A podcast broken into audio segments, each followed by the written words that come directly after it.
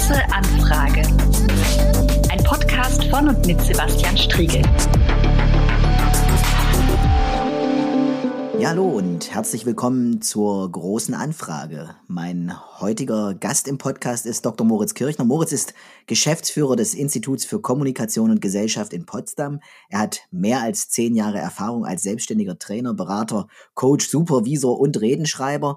Er ist ein ausgezeichneter Debattierer, unter anderem ein ehemaliger deutscher Vizemeister und Science Slammer mit besonderem Faible für Rhetorik, Persönlichkeit und psychologische Testkonstruktion. Seine Vision ist es, Psychologie, Soziologie und Politik produktiv miteinander zu verbinden, in der Arbeit wie im Leben. Moritz hat außerdem von 2003 bis 2010 Psychologie an der Universität Potsdam studiert und ist außerdem Doktor der Politikwissenschaft. Seine Dissertation hat er zum Thema Der neueste Geist des Kapitalismus geschrieben. Er ist regelmäßig als Lehrbeauftragter auch in Sachsen-Anhalt unterwegs, konkret an der Otto von Gericke Universität in Magdeburg und vermittelt dort den Studierenden der Ingenieurwissenschaften alle relevanten Soft Skills. Mit Moritz will ich heute darüber sprechen, ob es so etwas wie eine progressive Politik für Ostdeutschland geben könnte und wie diese angesichts immer neuerer Höhen, Umfragehöhenflüge der AfD und der tendenziellen Schwäche demokratischer Parteien eigentlich aussehen müsste. Willkommen, Moritz. Ja, hallo, ich grüße. Moritz, die AfD hat ja insbesondere in Ostdeutschland sehr starke Erfolge zu verzeichnen. Äh, sie verfügt dort über ein verfestigtes Wählerreservoir von ungefähr einem Viertel der WählerInnen. Sowohl in Sachsen als auch jüngst in Brandenburg und in Thüringen führt die Partei immer mal wieder die Umfragen auch an.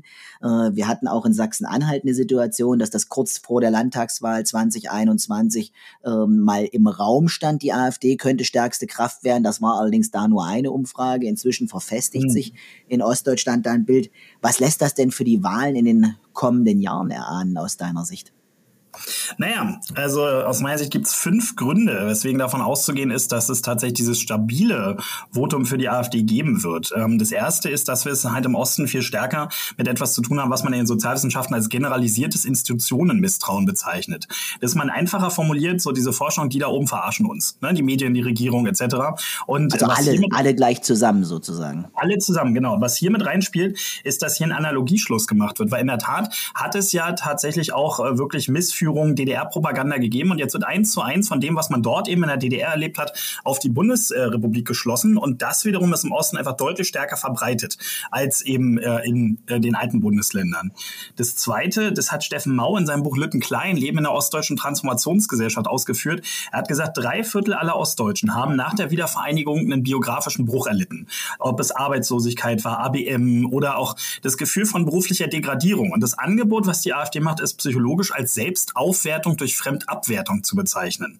Das heißt, ja, dass man sagen kann, okay, auf der einen Seite stehen die anständigen Deutschen und auf der anderen Seite eben die kriminellen Ausländer, die unfähigen Eliten etc.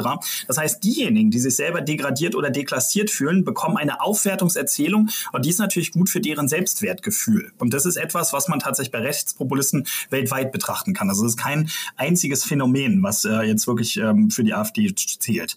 Das dritte ist, dass das Protestwählen sich verschoben hat. Die frühere PDS, die hat es ja geschafft, dass Menschen, die unzufrieden waren, die vielleicht auch nicht so ganz angekommen waren oder ein Stück weit auch der DDR hinterhergetraut haben oder Leute, die gesagt haben, diese kapitalistischen Auswüchse sind ihnen zu doll, dass die einfach dann dort Protest gewählt haben. Aber fast alle, die aus Protest äh, PDS oder die Linke gewählt haben, sind jetzt bei der AfD gelandet, weil die eben viel klarer Protestpartei ist. Sie regiert nirgendwo mit, sie stellt keinen Ministerpräsidenten etc. Und das vierte ist, dass natürlich auch die AfD die Russlandpolitik ablehnt. Also zum einen die Waffenlieferung, aber auch ähm, die äh, Sanktionen. Und das heißt, diejenigen, die den Krieg kritisch eingestellt sind, die auch Angst haben, dass man dort wirklich hineingeht, die sind dann natürlich von der AfD angezogen und, und das ist wirklich ein absolutes Spezifikum in Ostdeutschland, wir haben es fünftens damit zu tun, dass das Migrationsthema einfach mal ganz anders ist als in den alten Bundesländern. Denn ähm, wir haben in der Politikwissenschaft die Paradoxie, je geringer der Ausländeranteil, desto höher der AfD-Wähleranteil. Das heißt, es ist eher die Angst vor dem Unbekannten, die mit reingeht. Und tatsächlich, die DDR war ein ethnisch ziemlich homogener Staat. Es gab ja auch Gastarbeiter und Gastarbeiter aus den sogenannten sozialistischen Bruderländern. Die waren aber von der Bevölkerung völlig isoliert. Das heißt, es war etwas Neues und diese Abwehr auch des Unbekannten, die spielt mit rein. Und die AfD sagt ja an dieser Stelle ganz klar, dass sie Zuwanderung ganz klar begrenzen will. Und ich glaube, diese fünf Spezifika machen es aus, dass man genau damit rechnen muss, dass es ein verfestigtes Elektorat der AfD gibt, allen Skandalen zum Trotz. Lass uns noch mal auf äh, einen Aspekt und dann vielleicht auch noch ein paar weitere eingehen. Du hast jetzt gerade gesagt, die AfD äh, als ähm, Ablösung der Linken, der PDS äh, als Protestpartei. Mhm. Ähm, ich meine, das ist das ist ein Part äh, ohne Frage. Gleichzeitig äh, haben wir ja, wenn wir uns äh, diejenigen anschauen, die die AfD wählen, insbesondere auch in Ostdeutschland, aber nicht nur da, und äh, wenn wir uns deren Motive anschauen, ja aber auch eine Situation, du hast es angetippt mit der Frage sozusagen Abwertung Dritter oder Selbstaufwertung durch Abwertung äh, Dritter, dass die AfD ganz klar auch wegen ihres Rassismus äh, gewählt wird, wegen ihrer rechtsvölkischen Ideologie und eben nicht nur äh, aus so einer sozusagen diffusen Protesthaltung heraus, sondern auch ja ein ideologisches Angebot macht. Ja, sicher. Ähm, es gibt in der Psychologie den sogenannten Halo-Effekt. Halo heißt, dass es einen Faktor gibt, der alle anderen Faktoren überstrahlt. Und was hier mit reinspielt, ist, dass Menschen, die grundsätzlich gegen Migration sind, ja, AfD wählen teilweise sogar gegen ihre eigenen materiellen Interessen. Weil was dort passiert, ist eine krasse Komplexitätsreduktion. Ich äh, überspitze es mal. Die sind gegen Ausländer, ich bin auch gegen Ausländer, deswegen wähle ich die. Und das heißt, dass der Rest der Programmatik auch ausgeblendet wird. Das ist ja der Punkt. Ich habe gesagt, dieses Protest ist einer von fünf Gründen. Ja, aber es ist wirklich nur einer. Was wir feststellen können, ist, dass 2014, als die AfD ja auch schon äh, in den ostdeutschen Landtagswahlen wirklich ziemlich gute Ergebnisse hatte, da war die Mehrheit noch, hat noch aus Protest AfD gewählt und nicht unbedingt wegen der Programmatik. Und das wiederum hat sich jetzt verfestigt. Und was hinzukommt ist, und das ist eine Besonderheit der AfD gegenüber allen anderen Parteien, nämlich sie erreicht insbesondere über Social Media ihre Wählerschaft nahezu ungefiltert. Also die anderen Parteien haben nicht so stark diesen Resonanzboden über eigene, äh, über eigene Social Media Auftritte. Und das wiederum heißt, dass die Leute eben wirklich immer stärker in der Filterblase des Rechtspopulismus sind und deswegen andere Informationen auch noch ausblenden. Und damit erzeugt sich das, was du angesprochen hast, nämlich auch eine ideologische Bindung dieser Menschen. Nun hast du gerade die AfD sozusagen in der Filterblase des Rechtspopulismus äh, verortet. Äh, ich meine ja, dass man die Partei eigentlich inzwischen klar als rechtsvölkisch, als rechtsextrem verorten muss, mindestens für Ostdeutschland, aber wahrscheinlich fast äh, darüber hinaus.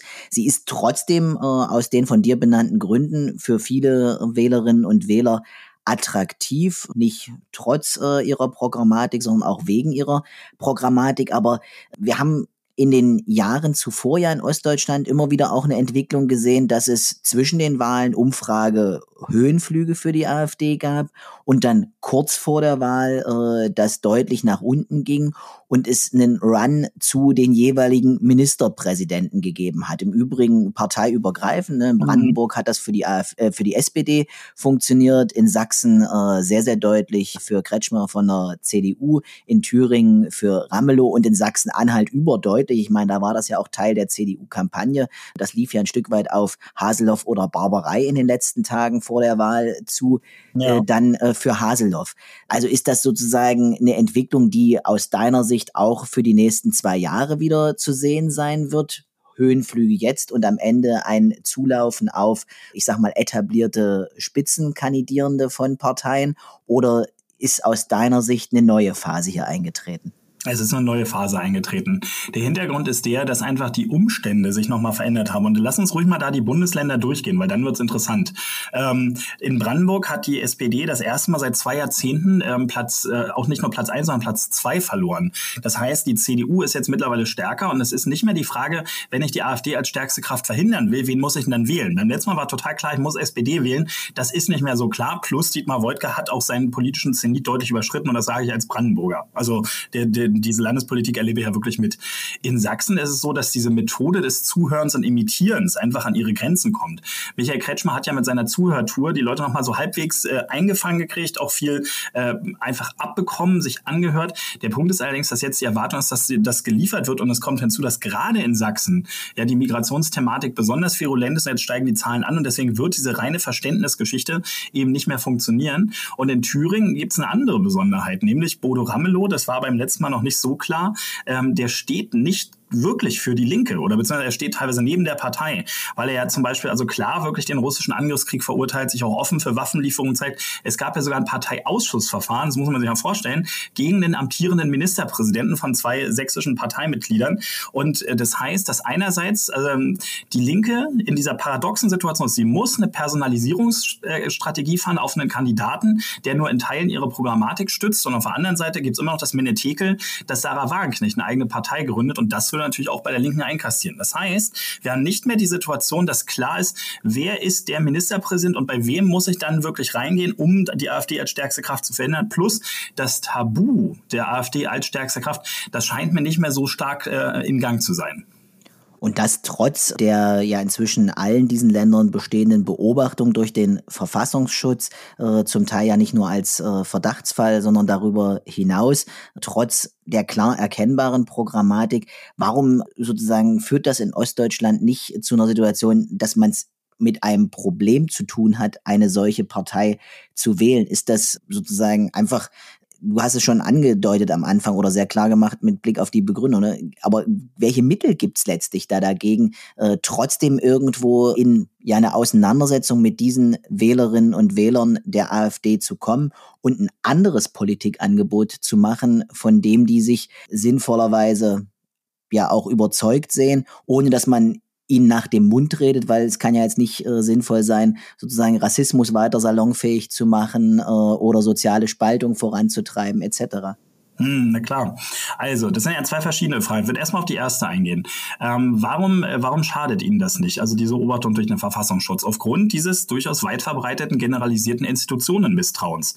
Äh, der Verfassungsschutz selber hat ja auch, das muss man offen sagen, ja auch einige Skandale gehabt. Und das heißt, das funktioniert sicherlich bei, äh, sagen wir mal, wirklich bürgerlichen CDU-Wählerinnen und Wählern. Das funktioniert sicherlich bei Wählerinnen und Wählern der Sozialdemokratie oder der Grünen. Aber für die, äh, für die meisten von denen, bei denen das funktioniert, steht die AfD ohnehin nicht potenziell auf dem Zettel während diejenigen, die sie wählen, die sagen, naja, das ist ja so eine äh, Institution, der man sowieso nicht misstrauen kann und den anderen, die sagen, das ist mir egal, ja, weil sie einfach nicht diese starke Bindung haben zu dieser Gesellschaft oder weil sie eben eine andere Gesellschaft ersehen und sie wissen, der äh, Verfassungsschutz verteidigt ja die freiheitlich-demokratische Grundordnung. Sie wollen aber eben eine andere, eine autoritäre Gesellschaft. Deswegen ist es für die an der Stelle kein Argument. Also nicht sowohl für die aktuellen Wählerinnen und Wähler als auch den Großteil der potenziellen Wählerinnen und Wähler. Jetzt aber zur Frage, was kann man da tun? Also aus meiner Sicht äh, ist das Wichtigste überhaupt, dass man dieser Rhetorik des Empowerment, die dort passiert, weil das ist ja so der Wesenskern, ich stimme dir zu, ist selber halt, halt es mit Wilhelm Heidmeier, der die AfD als autoritär nationalradikale Partei bezeichnet. Aber er sagt eben auch, dass was passiert ist, dass ähm, rechte, rechtspopulistische oder autoritär nationalradikale Parteien allesamt diese Strategie des Empowerment fahren. Heißt, äh, du bist ein anständiger Deutscher, du bist ein an, anständiger Amerikaner etc. etc. Und ich glaube, dass es wichtig ist, dass das, was tatsächlich der brandenburgische Ministerpräsident Dietmar Woidke jetzt angesprochen hat, indem er gesagt hat, es braucht ein neues ostdeutsches Selbstbewusstsein. Es geht aus meiner Sicht in die richtige Richtung. Das muss aber tatsächlich gut ausbuchstabiert werden und man muss auch ganz klar sagen, was man damit meint. Zum Zweiten, ähm, also die, Recht, äh, die AfD oder die rechte Parteien funktionieren immer dann, wenn sie zeigen, dass die Eliten ja versagen. Und das heißt, äh, alle Parteien, vor allem auch alle Regierungskonstellationen, müssen es wirklich schaffen, auch eine gute Kommunikation hinzubekommen, was sie denn politisch tatsächlich hinbekommen haben. Also was auch wirklich die Erfolge sind, um dieser verbreiteten Negativerzählung, die die AfD aufgrund der Delegitimierung macht, was entgegenzusetzen. Und das Dritte, sinnvollerweise sollte über wirklich konkrete Themen gestritten werden. Ja? Also wirklich konkrete Inhalte. Wie sieht die Bildungspolitik aus? Wie stellt man sich Polizeipolitik vor, etc. Weil es darf nicht passieren, ähm, dass es äh, zu dieser Idee kommt, entweder AfD oder die anderen. Weil, wenn es wirklich darum geht, thematisch abzuliefern, da hat die AfD wenig zu bieten und das würde in den Wahlkämpfen dann auch deutlich werden. Lass uns nochmal bei der Frage bleiben, sozusagen gutes ostdeutsches ähm, Selbstbewusstsein. Ähm, was heißt denn das konkret? Also ich meine, die Ostdeutschland-Diskussion, die wir in den letzten Jahren, um nicht zu sagen Jahrzehnten erlebt haben und die wir immer wieder erleben, aktuellstes Beispiel Dirk Oschmann, da ist unglaublich viel Wut, da ist ziemlich viel sozusagen Holzschnittartiges dabei, da ist eine ostdeutsche Opfererzählung dabei, ähm, etwas sozusagen, was in Richtung Selbstbewusstsein geht, was in Richtung wir sind hier mit einer besonderen Qualität auch ausgestattet, zum Beispiel, weil wir transformationserfahren sind. Ich meine, du hast auf die drei Viertel der Leute, die biografische mhm. Brüche haben, verwiesen, unzweifelhaft. Ne? Also ich komme hier aus der Region im südlichen Sachsen-Anhalt, wo die Chemieindustrie sehr, sehr groß war und ja. wo am Ende auch 90 Prozent der Arbeitsplätze fast verloren gegangen sind. Und ich äh, aus einer Familie komme, das große Glück hatte, äh, sozusagen, dass meine Eltern solche biografischen Brüche nicht erlebt haben, aber natürlich im gesamten Freundeskreis das komplett Thema war und sozusagen zu einer auch heftigen Situation Anfang, Mitte bis Ende der 90er Jahre geführt hat, dass eben für älteren Generationen sich da alles geändert hat. Ja. Aber ähm, darauf geguckt, also kriegt man diese Transformationserfahrung, die ja auch ein Erfolg ist. Wir haben das durchgestanden, wir haben das bewältigt, wir können diese Erfahrungen jetzt teilen und für zukünftige gesellschaftliche Wandlungsprozesse, die ja nicht nur kommen werden, sondern die mitten im Werden sind. Also die Klimakrise wird uns vor massive Anpassungsnotwendigkeiten stellen Mhm. Kriegt man das irgendwie tatsächlich positiv äh, abgebildet oder bleibt das ein Diskurs dem Motto, ja, wollen wir nichts mit zu tun haben, Wandel hatten wir hier genug äh, und Abwehr? Also was, was denkst du darüber?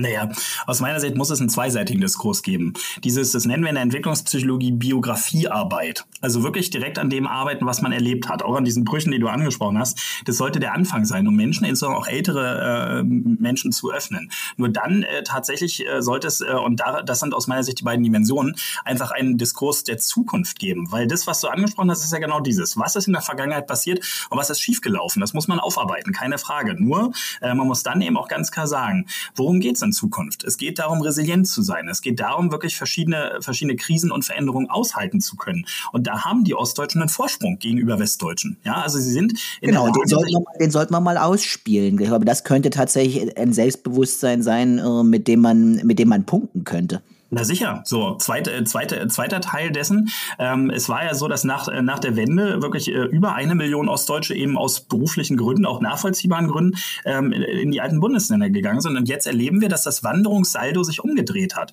Das heißt, dass viele eben wieder sagen, ich möchte und ich will auch zurückkommen. Und das machen die ja aus wohlüberlegten Gründen, weil zum einen es, sie natürlich familiäre Hintergründe haben, aber weil es jetzt auch langsam ökonomische Möglichkeiten gibt, weil es schön ist und natürlich, weil auch die Infrastruktur teilweise weiter ist, als das eben äh, der Fall ist. Und wenn man sich auch mal anschaut, also die ganze Entwicklung, was zum Beispiel auch Patente angeht, was die Hochschulen angeht, da wird wirklich viel geleistet. Und äh, zum Beispiel die Lausitz, ja, bei allen Schwierigkeiten, die es da gibt, also die wird wahrscheinlich wirklich ein Zukunfts- und Innovationslabor werden. Das heißt, wir haben viel mehr äh, das, was jetzt gerade gebraucht wird. Veränderungsbereitschaft, Resilienz und äh, eben auch äh, tatsächlich den Wunsch, ja, äh, auch zu uns, zu unseren Wurzeln, zu unserer Familie zurückzukehren. Und diejenigen, die hier zurückkommen, wollen ja hier auch was aufbauen. Das sind ja nicht Leute, die hier in irgendeiner Form äh, einfach resignieren wollen. Und genau das sollte man dann einfach sehr, sehr stark in den Fokus rücken. Heißt, es ist nicht einfach nur so, dass die Ostdeutschen in der Vergangenheit stärkere Belastung hatten. Das sollte man immer dazu sagen, um sie überhaupt erstmal zu öffnen, sondern die Kernerzählung sollte sein,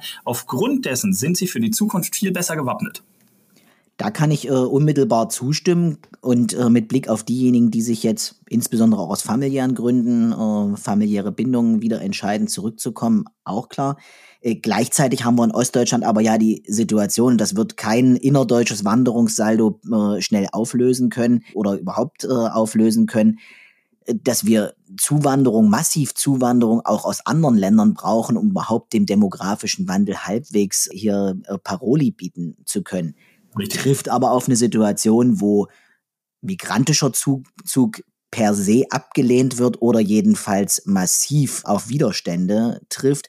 Ähm, wie schaffen wir es also gerade auch gegenüber denjenigen, die, ich sag mal, Wandel mindestens skeptisch gegenüberstehen, wenn nicht sogar sehr deutlich ablehnend, die überhaupt für das Thema äh, zu greifen, zu sagen, es braucht Veränderung, hier gibt es eine ostdeutsche Ressource. Und werdet doch bitte Teil davon, damit wir hier weiter vorankommen können. Also wie kann denn dieser positive Diskurs über die Zukunft äh, tatsächlich stattfinden? An so einer Stelle, wo ich an jedenfalls in meinen Debatten an bestimmten Punkten oft auf so eine Wand treffe von bleibt mir fern mit Wandel, den hatten wir genug. Wir haben uns genug gewandelt. Jetzt ist für uns die Zeit gekommen, allenfalls noch das zu genießen, was wir uns in den drei Jahrzehnten nach der Wende hier erarbeitet haben. Mhm.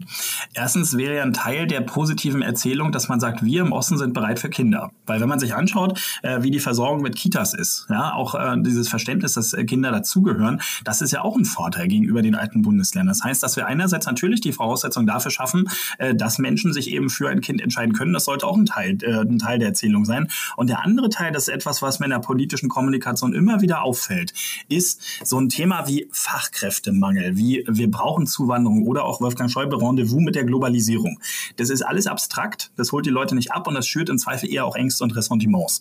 Und äh, was man dort eben wirklich machen sollte, ist ähm, etwas, was man als lebensweltliche Relevanz bezeichnet. Das bedeutet, dass man tatsächlich über konkrete Menschen mit Migrationshintergrund spricht, die in äh, der Lebenswirklichkeit, der Lebensrealität äh, von Menschen etwas zu tun haben. Mein persönliches Beispiel sind Nachbarn aus der Uckermark, also sie kommen aus dem Nordosten von Brandenburg gebürtig, ähm, die sagen, naja, hier so Türken und Zuwanderung, mh. Aber den Dönerverkäufer, den finden sie okay. Und jedes Mal äh, ne, kontrastiere und sagt, du pass auf, wenn der, wenn der Verkäufer dort okay ist, warum sagst du, dass alle Türken blöd sind? Der ist auch Türke. Und diesen Widerspruch können sie nicht auflösen. Und dann eben auch ganz klar zu sagen, ähm, also wir stehen vor der Wahl, ob deine Mutter oder dein Vater von jemandem gepflegt wird, der keine Deutsche oder kein Deutscher ist. Ähm, was ist dir jetzt wichtiger, dass deine Mutter gepflegt wird oder dass, äh, dass wir dort jemanden haben? Also das heißt, dieses Brauchen muss konkret werden, weil dann, wenn es die eigene Lebenswirklichkeit berührt, das wissen wir auch aus der Sozialpsychologie, dann werden Menschen deutlich empfänglicher für Einstellungsänderungen. Du willst also sozusagen kognitive Dissonanz erzeugen, wenn ich das mal äh, an der Stelle aufnehmen darf. Und nee, sagen, ich, ich, ich will zwei Dinge tun. Ich will kognitive Dissonanz erzeugen und ich will zum zweiten Komplexität reduzieren und äh, tatsächlich solche Debatten erlebbar machen, indem sie wirklich biografisiert werden. Ja, so sieht's aus. Das äh, halte, das halte ich für das Wichtigste an der Stelle. Okay, das schließt unmittelbar an, äh, an den weiteren Punkt, den du genannt hast, äh, über Themen zu reden und nicht äh, in so, in so Bullshit-Kommunikation zu kommen. Nun haben wir aber ja die Situation, insbesondere auch in den medialen Diskursen, das ist im Übrigen nicht Ostdeutschland spezifisch, dass ganz oft eine Dynamik da ist, tatsächlich im politischen Wettbewerb äh, über ganz viel Unsinn zu reden und wenig an den Themen zu bleiben. Ne? Aktuelles mhm. Beispiel, das Heizungsverbot, was angeblich droht. Niemand möchte Heizung verbieten. Tatsächlich geht es darum, wie organisieren wir für die Zukunft verlässlich und bezahlbar für alle, dass es in den Wohnungen warm wird und nicht draußen mhm. im Klima. Sozusagen, wie schafft man es, in so einem Diskurs und im besten Fall auch in einem ja nicht ganz einfach zu führenden Diskurs in Ostdeutschland. Äh, wir haben in Ostdeutschland eine deutlich weniger diversifizierte Medienlandschaft. Wir haben deutlich höheres Misstrauen gegenüber öffentlich-rechtlichen äh, Medienquellen. Wie schafft man es in einer solchen Diskurslandschaft tatsächlich auch mehr über Themen und weniger über Bullshit zu reden? Mhm. Also zum einen äh, stellt sich tatsächlich die Frage, ob wir nicht inzwischen öffentliche, äh, öffentliche Gelder für Lokalzeitungen brauchen. Also es steht ja schon in der Diskussion, ob die dauerhaft erhalten bleiben und wenn die nicht erhalten bleiben, also sagen wir es mal so, dann geht auch noch mehr an Vielfalt verloren. Plus, dann wäre es tatsächlich äh, gerade für die AfD einfacher, die Leute direkt zu erreichen, wenn eben nicht diese Meinungsvielfalt dort drin ist. Aber grundsätzlich geht es im Kern um drei Dinge. Es geht erstens darum, dass man sagt, warum ist das Thema überhaupt relevant? Ja, sei es jetzt Bildungspolitik, sei es Innenpolitik etc. Zum Zweiten dann wirklich um die Spiegelstriche Anstriche, also das heißt um, um die Policy. Also was genau wird konkret äh, geplant und gefordert? Mehr als drei Punkte sollte man nicht machen. Da wird es dann einfach, da dann einfach wirklich zu spezifisch.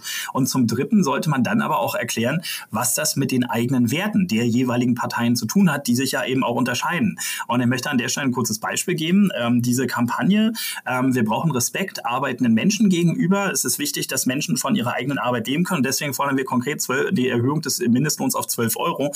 Das war ein Beispiel sehr gelungener politischer Kommunikation Kommunikation. Und dann wurde eben auch genau äh, darüber gesprochen. Das heißt, an der Stelle wirklich dieser Dreiklang aus Relevanzstärkung, Wertebegründung und konkreter Ableitung.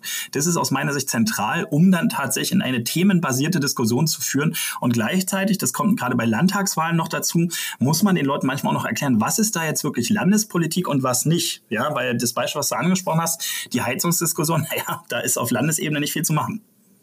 Gleichzeitig ist es aber von Relevanz äh, für tatsächlich jeden Bürger, jede Bürgerin, weil die Frage, ob es im Winter in deiner Wohnung äh, ausreichend warm wird und ob du dir das leisten kannst, ist von umfassender, um nicht zu sagen überragender Bedeutung. Und die Diskussionen werden ja auch zwischen diesen Landtagswahlen über bundespolitische Themen äh, geführt. Und auch da hatte ich so in den letzten Wochen das Gefühl, das schlägt in Ostdeutschland aufgrund der monetären Lage bei vielen. Ne? Also es ist kein Spielgeld vorhanden bei den allermeisten Familien, sondern äh, es ist das da, was zum Leben gebraucht wird vielleicht. Aber selbst das ist unter Druck äh, durch eine hohe Inflation, ist äh, sozusagen nicht abgesichert durch dickes äh, Aktiendepot irgendwo oder viel Grundbesitz, sondern man hat halt gerade das vielleicht, was zum Leben gebraucht wird, das sich auch angespart äh, ja. und sieht es als Bedrohung, dass das jetzt irgendwie einem abhanden kommen könnte in der aktuellen Situation. Na, na sicher. Also als Ronald Ingelhardt 1979 äh, The Silent Revolution, also die stille Revolution geschrieben hat, wo er gesagt hat, es findet ein Wandel von materialistischen Werten, also es muss genug Geld da sein, man will entsprechend aufsteigen, zu postmaterialistischen Werten, das heißt Work-Life-Balance, Selbstentfaltung etc., hat er gesagt, das hat etwas damit zu tun, dass einfach ein grundlegendes Wohlstandsniveau da ist. Und genau daraus resultieren, muss man ganz klar sagen, genau zu dem, was du gerade gesagt hast, Postmaterialismus muss man sich materiell leisten können. Aber die meisten Ostdeutschen hatten eben nicht so wahnsinnig viel und sie hatten nicht äh, sieben Dekaden, ja, wo relativ ungestört eben Geld aufgebaut und dann eben auch vererbt werden konnte. Das muss man ja ehrlicherweise auch noch dazu sagen. Und genau deswegen treffen solche Debatten natürlich viel härter. Und gerade das Heizungsthema spielt genau in das rein, was ich vorhin auch gesagt habe, nämlich lebensweltliche Relevanz. Gerade wenn die, wenn die Rechnung, ähm, ob jetzt real oder gefühlt, ziemlich teuer wird, wenn es wirklich ans eigene Geld geht, das ist halt unmittelbare lebensweltliche Relevanz in der kapitalistischen Gesellschaft und vor allem dann, wenn es eben tatsächlich an die Ersparnis gibt oder wenn diese nicht mehr da sind. Plus, hier spielt noch etwas Psychologisches mit rein. Das nennen wir Verlustaversion. Verlustaversion heißt, wenn ich erstmal etwas erreicht habe und dann das Gefühl habe, mir wird etwas weggenommen, das haut immer mehr rein, als wenn ich gefühlt etwas hinzugewinne. Und das heißt, ich bin vorher nicht davon ausgegangen, Geld in die Heizung stecken zu müssen, vor allem nicht so viel Geld. Und jetzt kommt, dadurch, dass ich äh, das Gefühl habe, gezwungen zu werden, äh, wird die Verlustaversion aktiviert. Und das ist natürlich höchste lebensweltliche Relevanz. Und da hilft der Dreiklang der Deeskalation. Im ersten Schritt empathisch abholen, ganz klar sagen, dass man es versteht und das natürlich natürlich darum geht, das bezahlbar für alle zu machen. Im zweiten Schritt erklären, wie man überhaupt darauf gekommen ist und was denn nun tatsächlich geplant ist und im dritten Schritt dann aber auch die Leute zu fragen und das äh, ne, zu fragen, was wären aus ihrer Sicht Maßnahmen, die einerseits gut fürs Klima, aber andererseits sozial gerecht sind, um dann eben in genau das zu kommen, was er anfangs gesagt hatte, nämlich in thematische Diskussionen. Dann lass mal noch gucken, sozusagen in einem letzten Schritt, äh, damit wir äh, sozusagen auch nochmal die, die parteipolitische Perspektive ein bisschen äh, nochmal reinkriegen, mhm. ähm, auf die einzelnen Parteien, die da in Ostdeutschland unterwegs sind. Äh, und ich will mal mit der CDU anfangen. Deren Konzept äh, war ja in Abwandlung in den letzten Jahren in Ostdeutschland vom Grundsatz her eines zu sagen, also mit der AfD, ja, äh, abgrenzen, aber nicht ausgrenzen, nannten die das in Sachsen-Anhalt, ne? Mhm. Äh, äh einerseits und andererseits gab es Positionspapiere, das Soziale mit dem Nationalen versöhnen zu wollen. Äh, wir wissen alle an wen und was uns das erinnert, aber äh, sozusagen ein Schlingerkurs, um es äh, freundlich zu formulieren, immer wieder auch der Versuch, Themen der AfD dadurch wegzunehmen, dass man ihre eigenen Thesen übernimmt, bisweilen versucht, sie rechts zu überholen. Kann das äh, erfolgreich sein oder hat das nicht mit dafür gesorgt, dass die AfD A stark wurde und B, dass sie sozusagen auch jetzt in der Situation ist, äh, mit der CDU ich sag mal, in Richtung einer, eines potenziellen Bündnisses zu gehen und sei es in irgendwelchen Minderheiten, Tolerierungsmodellen oder wie auch immer. Also droht diese Gefahr, dass die CDU äh, sich zur AfD weiter öffnet? Mm, ja, die, äh, die droht, ganz klar.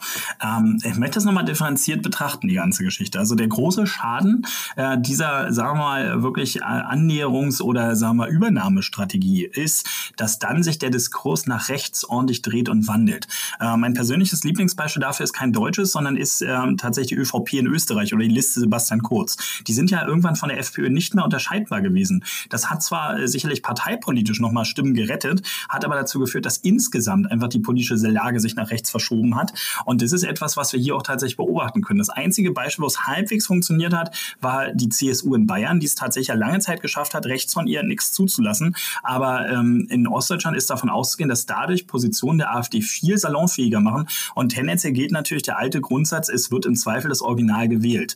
Ähm, was man hier an dieser Stelle als CDU aus meiner Sicht äh, machen sollte, ist, dass man sagt, gut, also das Konservative zu betonen, das halte ich grundsätzlich nicht für falsch. Das holt auch die eigenen Wählerinnen Wählerinnen und Wähler ab.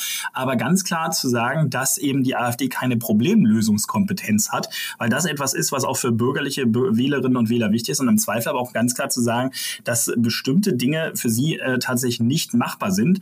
Ähm, nur, also sagen wir mal so, einfach ähm, äh, Maßnahmen vorzuschlagen, die wirklich im Zweifel verfassungswidrig sind. Ja, also das ist etwas, da muss zum Beispiel, da muss zum Beispiel so eine CDU ganz klar die Grenze ziehen. Und da bin ich bei einem Landesland wie Sachsen zum Beispiel nicht immer sicher. Das muss ich klar dazu sagen.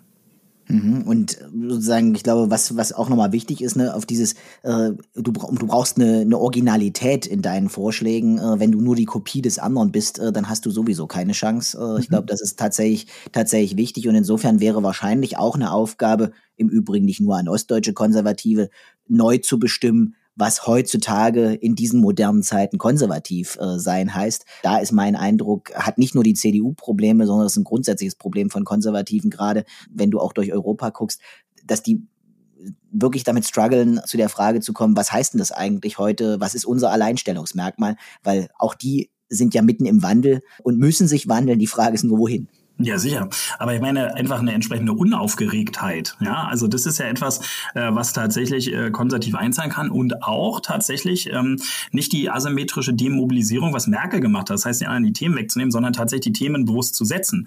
Wenn ich mir äh, als Beispiel Daniel Günther in Schleswig-Holstein angucke, der sagt, natürlich ist die Bewahrung der natürlichen Lebensgrundlagen ein zutiefst konservatives Anliegen. Na, Klar, denn, ja, sicher. Also dann gewinnt er damit aber über 40 Prozent. Sicherlich auch, weil er als Person, also ne, der ist als Person sehr angenehm und äh, eben sehr glaubwürdig. Aber es heißt, äh, eine Ruhe, eine Unaufgeregtheit und eigentlich das, was die CDU seit Jahrzehnten gemacht hat, das sollte sie eben auch wirklich hinbekommen, nämlich Output-Legitimation. Heißt zu sagen, wir haben jetzt hier nicht die großen Inhalte, aber wir liefern Ergebnisse ab. Also sozusagen das muss deutlich werden, aber gleichzeitig sich auch wirklich davon abgrenzen, dass gehetzt wird. Das ist aus meiner Sicht äh, so wirklich so ein Wesenskern. Und dazu gehört aber auch, dass zum Beispiel äh, Michael Kretschmer, der tatsächlich die Grünen manchmal beschimpft, als wären sie Teil der Opposition, nicht Teil seiner Koalition, Sowas muss einfach aufhören. Ja, es ist total unproduktiv, haben wir ja in Sachsen-Anhalt auch erlebt, äh, hat nichts, hat es wirklich zu nichts geführt als zu Verhärtung auf allen Seiten. Äh, und man fragte sich immer, was soll das eigentlich? Ne? Also morgens ja. sitzt du mit denen am Kabinettstisch und nachmittags äh, wirst du sozusagen als fa quasi Vaterlandsverräter verunglimpft. Äh, das äh, passt irgendwie nicht zusammen. Mhm. Ähm, jetzt haben wir die ganze Zeit geredet über Parteien in Ostdeutschland und sind an der Linken irgendwie wirklich nur so streifenmäßig vorbeigekommen. Äh, das einzig große Thema da war Bodo Ramelow, von dem du schon gesagt gesagt hast, dass er in gewisser Weise kaum noch für diese Partei steht. Ähm, warum ist die Linke inzwischen so irrelevant in Ostdeutschland und äh, was bedeutet das für die nächsten Jahre? Hm. Also aus meiner Sicht ist äh, der erste wichtigste Grund, dass die Linke bzw. die PDS, die hat ihre historische Mission erfüllt. Und die bestand darin, dass Ostdeutschland eben oder die ostdeutschen Eliten und diejenigen, die eben am Sozialismus als Idee oder auch an diesem Staat geglaubt haben, ähm, dann tatsächlich weitgehend, ja, mal von der kommunistischen Plattform abgesehen, äh, wirklich in der Bundesrepublik angekommen sind. Und ähm, es äh, jetzt eben nicht mehr so in diesem starken Maße ähm, auch diese Biografiearbeit braucht. Wir haben jetzt auch andere, wie zum Beispiel diese dritte Generation Ost. Also das heißt, muss nicht mehr passieren, dass, dass das eben die Linke oder die PDS besteht. Sie hat auch ein Stück ihrer Ostkompetenz verloren. Das Zweite, was hinzukommt, das habe ich ja auch damals äh, in Bochum schon erzählt, äh, die Linke ist völlig überaltert. Also diese Partei hat einen Altersdurchschnitt von 68 Jahren. Und das heißt, dass sie einfach nicht mehr in dem Maße als Kümmererpartei auftreten kann, wie sie das ja wirklich in den 90er und Nuller Jahren als PDS gemacht hat, wo sie wirklich direkt bei den Leuten da war und die oft einfach aus Dankbarkeit dann eben entsprechend PDS gewählt haben. Sie hat dafür nicht mehr die persönlichen Ressourcen. Und was daraus resultierend hinzukommt, auch aus der sicher, sicher rühmlichen Position zu sagen, wir nehmen keine Spenden aus der Wirtschaft an. Dadurch, dass immer mehr ältere Wählerinnen und Wähler, äh, nicht Wählermitglieder, Entschuldigung, wegsterben und gleichzeitig keine Spenden äh, aus der Wirtschaft angenommen werden, hat die Linke auch zunehmend also wirklich ein Finanzproblem. Das heißt, sie kann auch kaum noch Wahlkämpfe in dem Maße stemmen. Und ähm, es kommt dann eben aber noch hinzu, dass äh, tatsächlich die Linke sich gespeist hat, einerseits aus äh, Protest und also aus Identitätswählern, aber auch aus Protestwählern. Und die hat sie eben verloren, weil sie hat äh, in fast allen ostdeutschen Bundesländern einmal mitregiert, sie stellt die Ministerpräsidentin, sie ist nicht mehr eine Protestpartei. Sie ist ja angekommen, sie ist auch, also der größte Teil in der Bundesrepublik angekommen und genau deshalb für diejenigen, die diesen Staat, diese Gesellschaft ablehnen, äh, dann dort nicht mehr wählbar. Das sind aus meiner Sicht die wichtigsten Gründe. Okay, dann bleibt noch eine politische Kraft, auf die sich zu gucken lohnt, auch aus eigenem Interesse. Welchen Rat hast du für die Grünen in Ostdeutschland, die ja nun da nicht auf äh, einem Pflaster unterwegs sind, wo man schon sagen kann, da wachsen die Bäume oder die Sonnenblumen in den Himmel, sondern wo das immer wieder neu mühsam ist. In Sachsen-Anhalt sind wir seit 2011 wieder im Landtag, nachdem wir 13 Jahre dort äh, raus waren äh, und nur APO machen konnten. Mein Eindruck ist, wir kämpfen bei jeder Wahl neu um die 5%-Hürde. Das ist eine Herausforderung, der muss man sich klar stellen. Wir haben, ich sag mal, ein Stammwählerpotenzial vermutlich von irgendwas bei 4% in Sachsen-Anhalt und alles, was wir brauchen, um in den Landtag reinzukommen und um irgendwie richtig starke Wahlergebnisse auch zu holen, müssen wir uns tatsächlich mit eigener harter Arbeit äh, wirklich erst urbar machen. Welchen Rat hast du an die Grünen in Ostdeutschland? Also erstmal finde ich es interessant, dass dementsprechend die Sozialdemokratie für dich keine relevante Kraft in Ostdeutschland ist, wenn du sagst, wir müssen jetzt nur noch über die Grünen reden, aber das nur so nebenbei. So. so das, das naja, also ich meine, sozusagen jenseits von dem Oblast Schwerin weiß ich jetzt nicht so richtig, äh, sozusagen, wo ich sie dann noch so, so, so richtig stark sehe. Brandenburg, die Situation hast du schon beschrieben. Ja, ja.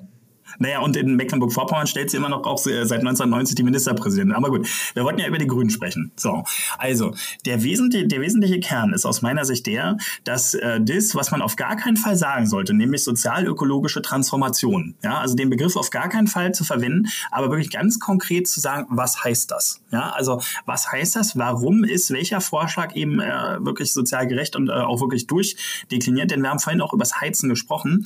Ähm, wirklich bei Maßnahmen zu sagen, warum warum werden dort Menschen mit geringem Geldbeutel entlastet, aber Leute, die ein bisschen mehr Geld haben, auch tatsächlich belastet? Das ist so das allererste, was aus meiner Sicht die Grünen sehr, sehr stark machen sollten. Das zweite, äh, eben auch ganz klar zu sagen, also sie werden ja teilweise auch als eine Westpartei nach wie vor wahrgenommen. Also was, was, was schräg ist an bestimmten Stellen, weil also natürlich auch äh, die Grünen mehrere Wurzeln haben und gerade ja. auch die ostdeutschen Grünen ja für den Transformationsprozess in diesem Land nicht unentscheidend waren und zwar in ihren auch unterschiedlichen Strömungen sowohl Bündnis Bündnis 90 als auch Ostgrüne. Ja, klar. Und, und, die, und, die, und die Ostgrünen dafür gesorgt haben, dass die Westgrünen überhaupt noch äh, eine politische Relevanz Anfang der 1990er Jahre haben konnten, weil die Repräsentanz im Deutschen Bundestag ja nur dadurch gesichert war, dass Ostdeutsche in die eingezogen sind. Na sicher, aber ich meine, das ist natürlich etwas, was doch schon mal relativ äh, relativ weit weg ist, ja, die ganze Geschichte, also auch historisch betrachtet. Ich meine, die Grünen haben ja auch in Ostdeutschland einen Aufschwung genommen durch äh, Robert Habeck und Annalena Baerbock. Und ähm, ich meine, Annalena wohnt in Potsdam seit einiger Zeit, aber es ist schon etwas, was dann so mit reinspielt, dass das eben Leute sind, die nicht aus den neuen Bundesländern sind. Also es wäre natürlich toll, wenn sich da eine Person rauskristallisieren würde, die eben so eine klare ostdeutsche Biografie hat. Aber ich glaube tatsächlich dadurch, dass die Grünen ja immer noch so als so ein bisschen besser verdiente, teilweise wirklich arrogante Städte Täterpartei wahrgenommen werden, ist es wichtig, dass einfach Grüne sehr klar und sehr konkret äh, auch wirklich ihre Geschichten erzählen. Mein persönliches Lieblingsbeispiel ist Clemens Rostock, der ist Wirtschafts- und Energiepolitischer Sprecher der Grünen und der ist zugleich überzeugtes IG Metall-Mitglied. Und äh, sofern da irgendwie mal bei irgendeiner Belegschaft irgendwas brennt, ist der in der Demo in der ersten Reihe. So und äh, gleichzeitig dann, äh, das ist etwas, was mir auch, äh, auch als Mitglied der Grünen sehr stark auffällt, dass die Sprache der Grünen also zu oft verkopft und auch akademisiert ist. Ja? Ähm, mein persönliches Lieblingsbeispiel ist der Satz, den höre ich in Potsdam immer mal, na, das ist suboptimal gelaufen. So, wenn man jetzt aber Leuten erzählt, dass die Dinge suboptimal... Ich könnte auch sagen, Kacke. Ja, ich persönlich würde sagen Scheiße. Aber ja, also wenn mich jetzt gar nicht an der Fäkal, an dem Fäkalwort äh, aufreiben an dieser Stelle, aber das, ja, also tatsächlich eine Sprache zu sprechen, die auch als nahbar wahrgenommen wird, ja, und gleichzeitig eben auch wirklich mal zu sagen, ja, das und das war auch Kacke, ja, also das Rechten, die Erfahrung halt immer gemacht, also eine ehrliche Entschuldigung, die wird einem im Zweifel dann wirklich auch nochmal hoch angerechnet. Aber der Kern der ganzen Geschichte ist, dass man natürlich als ostdeutsche Grüne auch etwas machen kann, wo man ein Stück weit dann mal ein bisschen so das Daniel Günther-Prinzip umdreht und sagt, wir haben ganz viel Veränderung. Wir sind deswegen auf Zukunft eingestellt. Ich halte die Grünen für absolut prädestiniert, eine solche Zukunftserzählung zu bringen. Ja, gerade auch vor dem Hintergrund äh, dessen, dass wir natürlich als Stärkste einfach die Klimakrise auf, äh, auf dem Plan haben. Aber gleichzeitig zu sagen, nur dann, wenn wir wirklich, äh, wenn wir wirklich das Klima schützen, wenn wir unsere Umwelt schützen, dann werden die Veränderungen nicht so drastisch ausfallen. Das heißt, ja, diese, die von, äh, von dir am Anfang diagnostizierte ne, Veränderungsaversion, das teile ich ja sogar, die kann man ja auch biografisch fotografisch verarbeiten. Und dann muss man aber dann wirklich in die Spiegelstriche gehen und sagen, dazu gehört X, Y und Z. Und dabei sollte man immer aber auch deutlich machen, dass man eben die soziale Frage auch wirklich mitdenkt.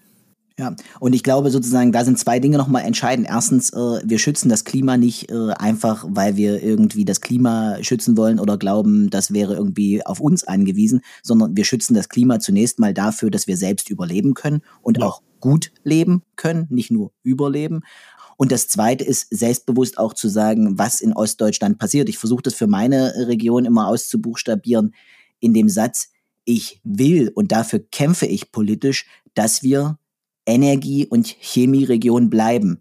Damit das passiert, müssen wir uns jetzt wandeln und müssen jetzt die Voraussetzungen dafür schaffen, dass wir das auch in Zukunft bleiben können. Und das heißt heute, den Umbau dieser Chemieregion mit ganzer Kraft anzugehen, damit hier weiter Arbeitsplätze sind, damit wir auf dem Weltmarkt konkurrenzfähig sind, damit wir äh, hier eine hohe Wertschöpfung haben, durch die sich unser Landkreis bis jetzt auszeichnet.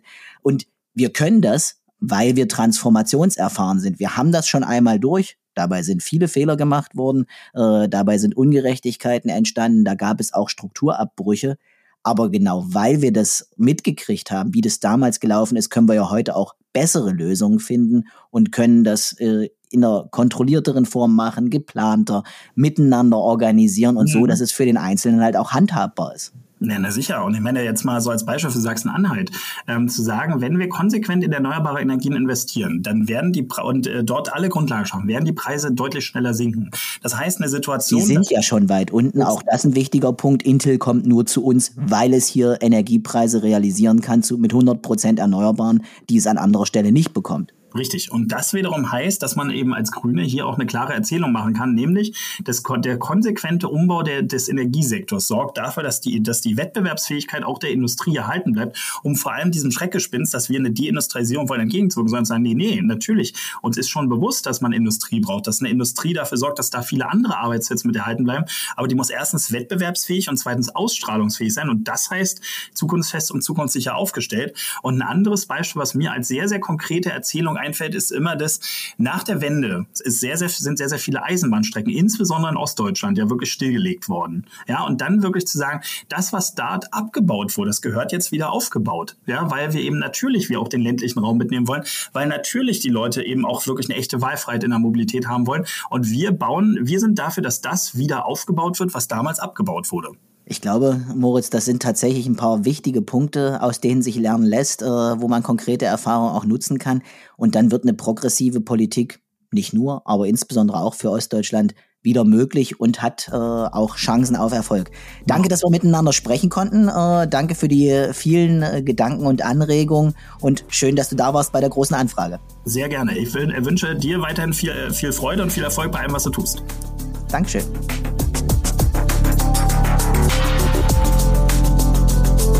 Große Anfrage.